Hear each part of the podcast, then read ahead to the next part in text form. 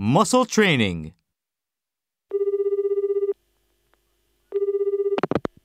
I want to talk to the person in charge of complaints. This is the fifth time I've called. I can take your call, sir. How can I help you? You people say that every time I call, but nothing happens. Look, I've been waiting two weeks to get my cable TV hooked up. This is ridiculous. Your technician has come to my house four times, and each time my cable connection goes out within 24 hours. It's enough to make me want to read a book. I understand your problem. My name is Aaron Hart.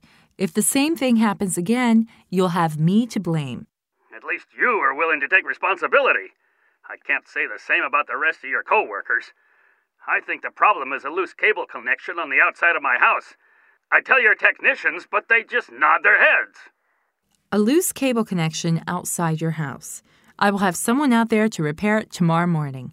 May I have your name and phone number, please? Milton Bradley, 945 8370. Let's hope it works this time.